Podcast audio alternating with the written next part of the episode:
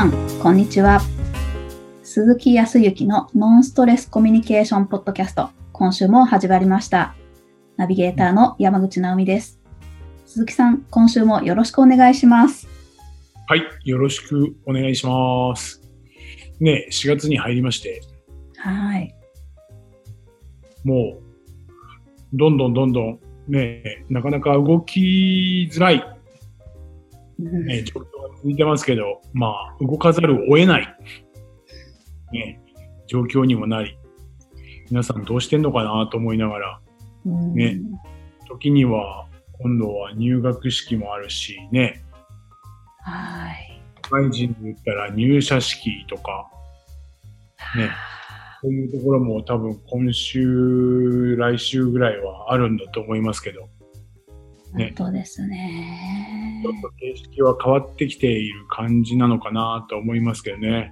うんあの沖沖縄の方は、うん、空港ちょこっと通りましたけど、はい結構人がもう本当に、ちょっと春休みだからね。ああ、そうか。を、えーご家族で家族旅行に春休みで来ていたりとか、あとはお若い人が卒業旅行とかね、うん。は来ていて、それをこう、沖縄の地元の人に聞いてみると、確かにちょっと前までだったら感染が怖いから、なぜこう、本州の方からそれなのに遊びに来るの？なんて言って怖がっている部分もあったけど、うん逆にね、今はね、その観光で来ている人を見ると、ちょっと経済的な側面だね。ほっとする。レンタカーが増えてきてたりとか、あうん怖さも、確かに怖さとか恐れもないわけではないけど、あ、ちょっと、こう、まあ観光のね、地域だから、人がこう少しずつこう増えていること自体に安堵するっていうふうに言う人もいるんでね、まあ確かにそうだなとは思っていて、うん。まあそうなってくると、こう、何、その増えてきたからどうとか減ったからどうっていうこともそうだけど、まあ、その一定の中でやっぱりどうやってこう、自分たち自身が、まあ、どっかで節度は持たなきゃいけないけどね、節度を持った行動ができるかっていうのはあるとは思いますよ。うん。一個人だけだったらね、自分が病気になって、あ感染するとか、痛い思いをするとかっていうのは自己責任だから、そこは全然構わないけど、まあ、自分自身のぐらいの年齢になると、時にはリーダーだったりとかね、あないしは会社を経営してたりとかする人たちも多いから、あ。はい。ここにはやっぱり自分だけじゃない体、ね、会社の代表とかリーダーってなると、その個人のやっぱり行動がね、みん、皆さん、その、グループとか会社のうん、が、自体が軽率な行動だったって思われるとかね。うん。そういう責任っていうのもやっぱり付きまとうようになるから、まあそこはちょっと考えなきゃな、いけないんだろうなとは思いますよ。はい。うん、ただまあ僕自身が非常に他人事のように言ってますからね。僕自身は本当に、本当にそ、そのいう組織からこう、一つ外れてますから、仮に僕自身が本当に、まあそれでもそんな飲み歩いたりとか極端にするとかね、みんなで集まってどういうことなんかしようなんていうことはしないですけど、この僕でさえやっぱりちょっと考えるから、時にやっぱり経営者の方とか、ね、グループのリーダーの方たちはやっぱりそこら辺考えなきゃいけないんだろうなっていうふうには思ってやってますけど、でもまあその中でね、やっぱり楽しむことは楽しまなきゃいけないし、本当ですね。だんだんに、はい。人生ですからね。うん。皆さん楽しんでいただければというふうには思っていますけども、僕も楽しんでますけどね。はい。はい。楽しんでますよ。結構自由にやらさせてもらってます。本当ですか。はい。その中でどうですか？直美さんの方は。最近は何かあります？ああ、私も、それこそ、あの、秋に始めたっていうお話をさせていただいたチェロが、いよいよ来月、は今月か、あの、発表会になるので、はい。はい、それに向けて頑張っております。いよいよですね。はい。これって、か過去に何回か経験があったりとかするんですか？発表会。まあ、子供の頃に、あの、ピアノの発表会はやったことはあったですけど、うんはい。でももう、久しく発表会なんていうのはないと思います。記憶にないです。えー、そうか。えそうすると、どんな気持ちですか？今。も もう、練習あるのみっていう感じですかね。う、おーあ、練習あるのに。はい。えーそれはどういう思いからこう練習あるのみって思ってるんですか？うんもう、やってやるぞ、みたいな、もう、たせっかくなら楽しみたいので、本番楽しめる余裕を持ちたいなっていう気持ちです。ああ、そのために練習をしている感じ。はい。えーそうなんだ。そう、そうだね。僕なんか練習しているっていうのは本当に辛いようなイメージしかないんですけど、でもなんでそんなにやっぱりこう前向き、前向きっていうか、そんなこう、やってやるぜっていう風になるのかな。これはななんでだと思います？うーんまあ、まあ、このコロナ禍で発表会ができること自体も、ある意味幸せにひょっとしたら思ってるかもしれないですし、そもそも音楽っていうのは、そのん生でこう振動を感じるものなので、ああ、ねはい。確かに。そこが贅沢だなって思って、それを、その幸せを、んなんだろう、緊張とか練習不足で縮こまらせたくないんですよ。存分にね。味わいたいんです。はい。そうか、なるほど。そうですか。えー、じゃあもう、どう？本番を迎えるのは、今の時点ではどどんな感じ？もう、まあ、前日までにとにかく仕上げて、もう明日は楽しもうっていう理想を思い描いて、もうただ、それまでは必死に練習だけを考えてます。素晴らしいですね。何かこう、前向きな感じでね。いやいやいや、ぜひぜひ本当に成功を祈ってますけど。ありがとうございます。楽しみます。ああ、いいですね。僕なんか今の話を聞いてて、本当に練習っていうとね、部活動の練習とか、あとは、あ時にはね、えーぶっぶぶっちゃけトークをしますけど、この質問型のコミュニケーションとかのスキルを学ぶときにね、練習とかロープレイとかするじゃない？はい。これはね、もうね、辛くてしょうがなかったですね。なんかね、練習イコールめんどくさいとか、えーやめたいっていうふうに思っちゃうことが多かったし、子供の頃から多分。で、それを今、そういう自分の思いがある中で、直美さんがね、もうなんかこう、ワクワク感というか、その生でのこう、ね、リアルな響きみたいなものを当日こう、よりいい形で聞くためにはっていう、そっちのこう、なんていうかな、欲求みたいなものが目の前にこう、あって、それを実感しているから、練習っていうこと自体に集中するよりも、まあ、集中でフォーカスしてるんじゃなくて、その自分がこういうことを味わいたいっていう欲求にこうフォーカスしているから、あだから練習すらもなんて練習さらっと練習大変なんですって言うけどさらっと行くのはあそこにあるのかなっていうふうに今感じたんですけどちょっと自分もそういうふうになれるようにしますよ。なるほどな。いや、まあ、趣味なので、ね、どうしてもそうなっちゃうっていうのは、私もだから仕事とか、うん、ある意味、そう、あ、やんなきゃいけないっていう練習を、確かにちょっと変わった形にできたらいいなって、今のお話を受けて思いました。いいですね。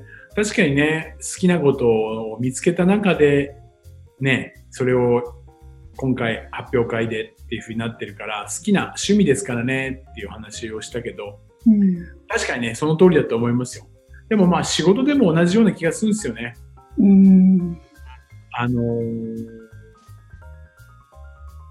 そうだな、仕事っていうものを仮に日常というものに広げて考えたときにね、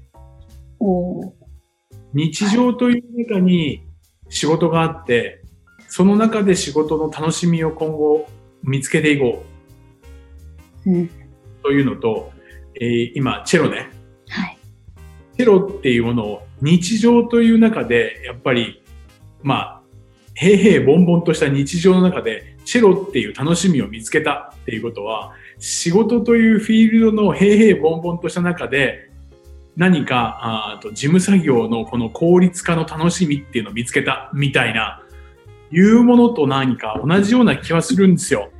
あはい。そっかそっか。そう。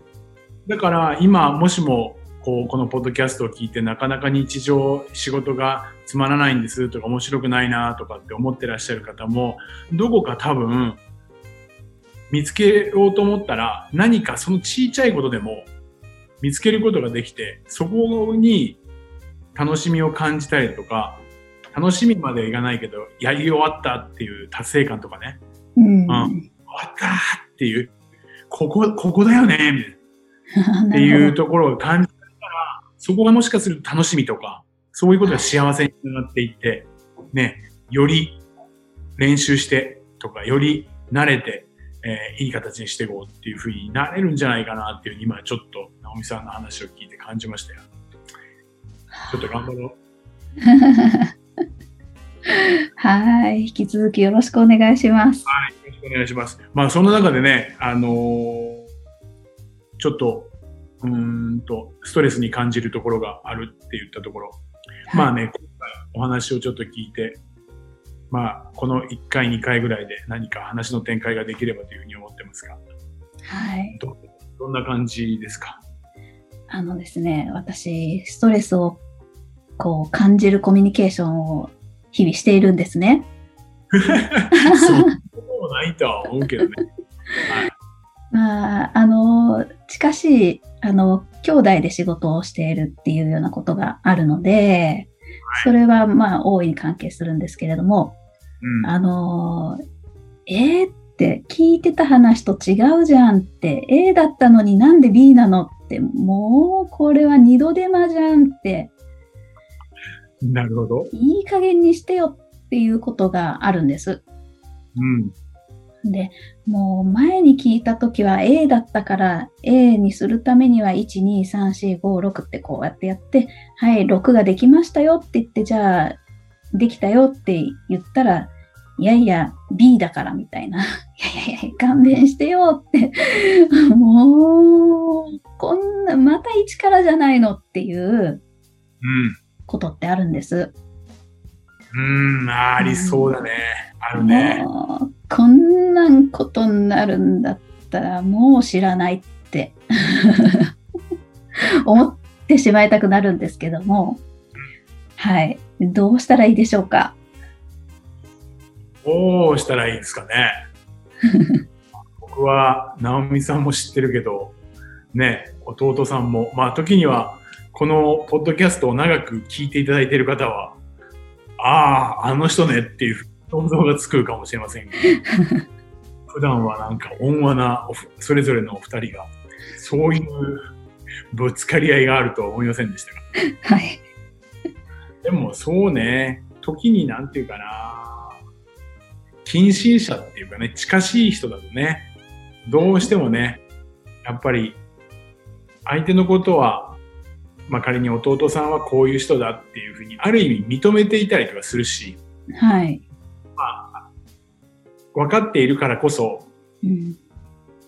合っている合ってないとか、そういうこう、いい悪いっていう論論点というかね、そういう話で展開するから、弟さんが言ったこと自体が、1回目と2回目違っていると、なんで違うこと言うのって、まあ確かにななるわね。さらに輪をかけてね。はい。そうなんです。ここれが、それこそあまり親しくない方であったら、初対面とか1回か2回しか会ってなくて、1回目の時には A って言いました。そうした時、それが2回目会った時に B って言いました。はい。ね。そうしたら、そうね、直美さんは、その違和感に対してどういう対応を取ります？あれ？って、あの、確か以前 A って伺ったような気がしたんですけれども、で、ちょっと聞いてみるかもしれないです。うん不思議に思いますね。不思議に思う、まずは不思議に思うよね。はい。まあ、クエスチョンが出てくるよね。はい。その後に何か違う感情とかって出てきそうですか？そこまで。この時点でですよね。あれ？って思って、あれ？私なんか間違えて聞いちゃってたかな？最初 A と思ってたけど、あ、ちょっと自信がないなって思うかもしれません。ああ、それが初対面とかあまりこうね、親しみのない、まあ、親しい間柄でない人だったらそういう感じだよね。はい。弟さんの場合は、確かにあれっていうのは同じような気がするんだけど、はあれって言った後に次には何が浮かんできてたんでしたっけ？い。もう怒りです。ああ、そうね。はい。はい。多分、何かその純粋に答えが違った A と B が1回目と2回目違ったっていうことに、こう、フォーカスしたことじゃなくて、うん。どちらかというと、過去の経験とか親しさもあったりとか、弟さんのことが分かっているから、何か、その、また何か違うとか、なんかおかしいっていう、その人格自体にクエスチョンを持ってっちゃったりとかするしたしなかったかってことですね。ああ、なるほど。はい。思いました、思いました。はい。なので、言葉を疑うというよりかは、疑っちゃってるようなところあるでしょ。あありますね。もうなんて、なんて最悪なんだじゃないですけど、もういい加減にしてよっていう気持ちは、なんていうのかな。そうですね。そうですよね。うんなんかそうっていうのはちょっと極端かもしれないけど、比較的近親者の場合は本当に相手間柄、相手のことを知っているから、即その人の人格みたいなものに触れていくんでね、そこでやっぱり自分自身が期待している言葉と違ったりとかするっていうことで、何か受け入れられなくて、受け止められなくて、怒りを感じたりとかすると思うんですよ。はい。なので、言葉を疑うこと以上にその人を疑っちゃうみたいな感じ。うん。もうおっしゃる通り。だから、ちょっとね、そのご兄弟の関係とか、親子とかって、ちょっとね、感情がぐーっと動くんで、確かに、まあ、ひ一段階難しいのかもしれないね。ただ、その、こ後者としてね、さっきお話した、初対面に近いような方だったら、なんで1回目と2回目違ったんだろうなーって、その言葉にフォーカスしてるじゃないですか。はいはい。うーん。その人が信用できるとか信用できないとかっていうこと、人格的な問題とかというよりかは、その言葉にフォーカスしているから、そうすると今、直美さんは、なんでなのかなとかって、それって1回目と2回目って言ったことが違うと思うんですけど、その理由は何ですかとか、聞けそうな感じだったんですけど、はい。そうでした。はい。そうですよね。ということはどういうことでしょうかなったときに、うん。人格、その人がどうこうとかっていう人格、人を、人を疑うわけではなくて、うん。言葉を疑っていったコミュニケーションをとっていくと、より相手にその理由を聞けたりとか。根拠みたいなものが聞けるようになっていって、そうすると、あ、すいません、そうでしたねって私前回そういうふうに言ったかもしれないんですけど、その後よくよく考えてみたらちょっと違って、A じゃなくて B だっていうふうに思ったんで今回すいません、その説明を省いて言っちゃいました。っていうか、うん。そもそも、うんと、A って言ったこと自体をもう忘れていて、あれ、そんなこと言った？でもいいの、今はもう B っていうふうに思ってるから。ってなれば、あ、じゃあ B で話を進めたらいいんですねっていうふうになるし。はい。っていう言葉を疑うみたいなところ。なんか疑うっていう言葉自体がちょっといやらしいようだけど、はい。そのこと、そう、相手の思うこととか考えてることって言ったところよりかは、そう、冷静にこっちが何に対して受け止めるのかっていうところね。まずはその言葉に対して受け止めていくのであれば、その言葉自身をより明確にしていくために、もう深めていった、深めてるっていうか、聞いていったらいいんじゃないかなっていうところかな。なるほど。うん、ものすごい共感だよね。いつもその共感は本当に皆さんもね、あの、山口さんの共感はね、習っていただいた方がいい気がするんですよ。本当。本当に。ああ、そういうことですか。言葉を疑うっていうのは、決して、まあ、人を疑ってるとかでもなくて、ただただ、純粋にその言葉の、こう、うん。奥に潜んでいるうん。言葉だけでは読み取れない情報なんかを確認していくっていうような意味合いですかね。うん。そう。だから相手の言葉がどうこうというよりかは、そこに自分自身が、あれ、ちょっと違ったなっていうふうに思ったら、その自分の思いとか考えに対して、考えを持って質問をしてあげればいいっていうことね。あれ、ちょっと違ってるな、前回とっていうふうに思ったり、言葉がちょっと違うぞ、あ、この前と違うな、多分ニュアンス的にっていうふうに考えたら、その部分をきちっと伝えてあげればいい。相手が間違っているとか合ってるとかっていう、相手に対するいい悪いっていうその人格的な人に対する思い、人その人の思いとか考えがどうこうというか、自分の疑問に思った部分を素直に伝えてあげたらいいと思います。なるほど。そっか。それも伝えていいんですね。うん。